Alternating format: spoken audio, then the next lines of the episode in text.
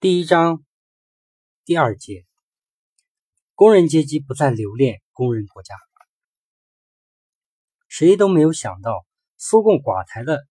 序幕竟是被一次声势浩大的煤矿工人联合大罢工拉开的。罢工发源地顿巴斯是俄罗斯著名的煤炭产地和最早的工人产业工人诞生地。沙俄时代，这里就是俄国工人运动的摇篮。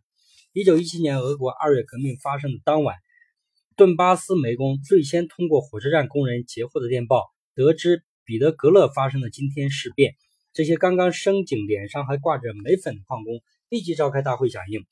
矿工们解除了矿警察武装，成立了革命军事委员会。时年二十三岁的年轻钳工尼谢赫鲁晓夫当选为委员之一。国内战争期间。在挥舞着马刀、风驰电掣般冲杀在战场上的布琼尼骑兵之中，在苏俄的武装征粮之中，都有很多顿巴斯矿工。而斯大林时期广泛开展的斯大汉诺夫运动，也是以一名创造了单日产煤一百零二吨的世界纪录的顿巴斯矿工的命名名字来命名的。中国读者熟悉的苏联作家法捷耶夫的著名小说《青年赤卫军》。同样是取自顿巴斯矿区的真实故事。纳粹入侵时，斯巴顿小城克拉斯诺顿一一些来不及撤退的男女共青团员，在地下区委领导下展开英勇斗争，给占领军以沉痛打击，使矿区人民受到巨大鼓舞。苏军收复矿区前期，由于叛徒出卖，抵抗组织的大部分成员不幸被捕，壮烈牺牲，因此。顿巴斯矿工已成为与苏共、苏维埃祖国休戚与共的苏联苏联工人阶级的象征。但在一九九一年初，苏联经济局势全面恶化，帕夫洛夫接替雷日科夫出任苏联政府的总理之后，为了应对经济危机，连续出台了几项并不明智的改革措施，包括大幅度的提高消费品价格，导致很多生活必需品断货，矿工们只好用加热的琴弦。将一块块肥皂切成比火柴盒还小的小块，就这样的小肥皂去搓洗身上的污垢，甚至洗澡毛巾也要以擦身和擦脚的两条为单位，几个人共用。但即便是在看起来只是生活小事，当群众的不满积聚到一定程度，也会释放出巨大的愤怒。三月一日，顿巴斯库兹巴斯。沃尔库特地区煤矿工人举行了声势浩大、规模空前的联合大罢工，要求提高收入、改善工作条件和生活环境。仅在库兹巴斯就有一百二十三家企业停工，十四万矿工罢工。在顿涅克斯州，有三十万矿工罢工，并向其他城市蔓延。最多时，罢工者达五十多万人。三分之一的矿井停产。至四月初。罢工浪潮开始进一步向其他行业蔓延。白俄罗斯汽车制造厂、拖拉机厂等大型骨干企业，基辅的一些大型交通运输企业，还有一些地区的钢铁、民航、气象，甚至市政部门人员，相继加入了罢工行列。罢工释放的一个严重的政治信号，就是苏联工人阶级再也不留恋这个工人国家。工人中的党员对此不知所措。一个工人党员在给戈尔巴乔夫的信中写道：“我是一个有多年党龄的共产党员，我大胆地走上群众集合讲坛，想坦率并且按照党性原则呼吁与会者要管理秩些。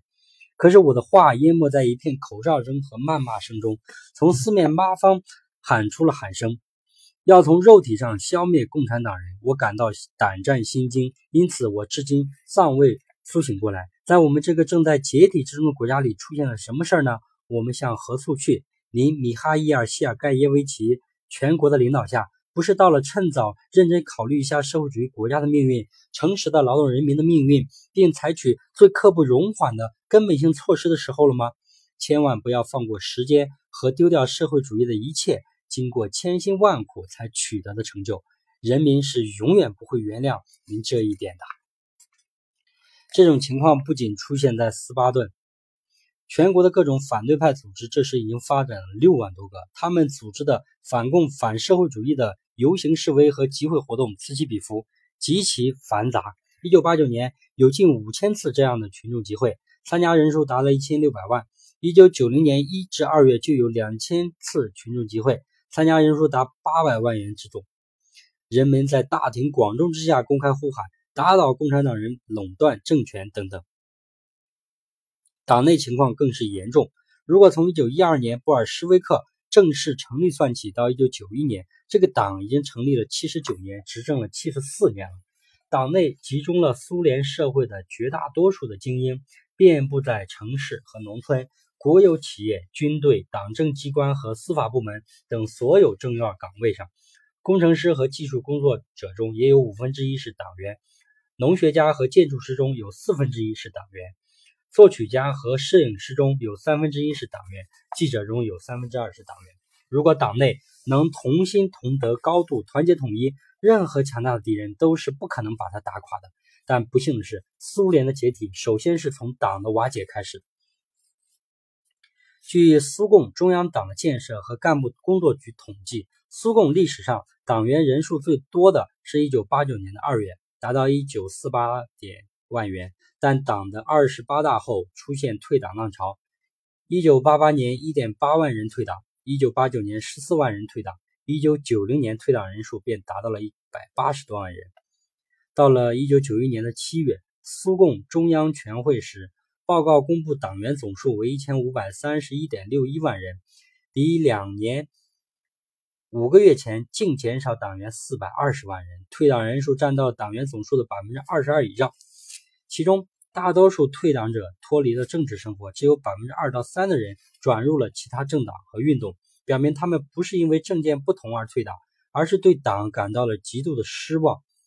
一项对退党原因的调查显示。因不再相信共产主义理想和对苏共不信任而退党者占退党总人数的百分之三十六，因不愿对过去的错误承担责任的退党人占百分之三十。当然，对这样的多的人退党，还有另外一种别的解释：修改宪法之后，苏共丧失了法定执政地位，党的干部已经没有特权可享受。从实际情况上来看，共产党已在立陶宛、拉脱维亚、爱沙尼亚。格鲁吉亚等共和国沦为在野党，莫斯科、列宁格勒等最大城市的市长职务也通过选举落入反对派之手，共产党的候选人纷纷落选。莫斯科市委第一书记答记者问时说：“目前社会上流行的一个说法，六十年代想要升官应该入党，九十年代想要升官必须退党。苏共就像撞上冰山正在缓慢下沉的泰坦尼克号的巨轮。”乘客和船船员们正纷纷跳船，形势的严峻还不止于此。一九九零年春，波罗的海三国首先宣布脱离苏联，接着摩尔多瓦、亚美尼亚和格鲁吉亚也宣布独立。其他加盟共和国相继发展主权宣言，声称本共和国的法律至高无上。为了挽救联盟，一九九一年三月十七日，苏联最高苏维埃决定就联盟问题举行全民公决。百分之八十的公民参加了投票，其中百分之七十六点四的选民赞成保留联盟。依靠这一投票结果，戈尔巴乔夫同九个加盟共和国领导人反复协商，于八月十四日公布新联盟条约，规定各加盟共和国拥有本国领土内的全部权利，将国名改为苏维埃主权共和国联盟，并确定于八月二十日开始分批签署此条约。这已经是意味着苏联的实际解体。为什么一些党和国家的重要领导人员在此刻串联起来，采取了孤注一掷的冒险行动？因为不是胜利就是灭亡，这已经是挽救党和国家的最后机会了。深刻了解了这一切以后，也会明白为什么他们会失败的命运其实早已经注定。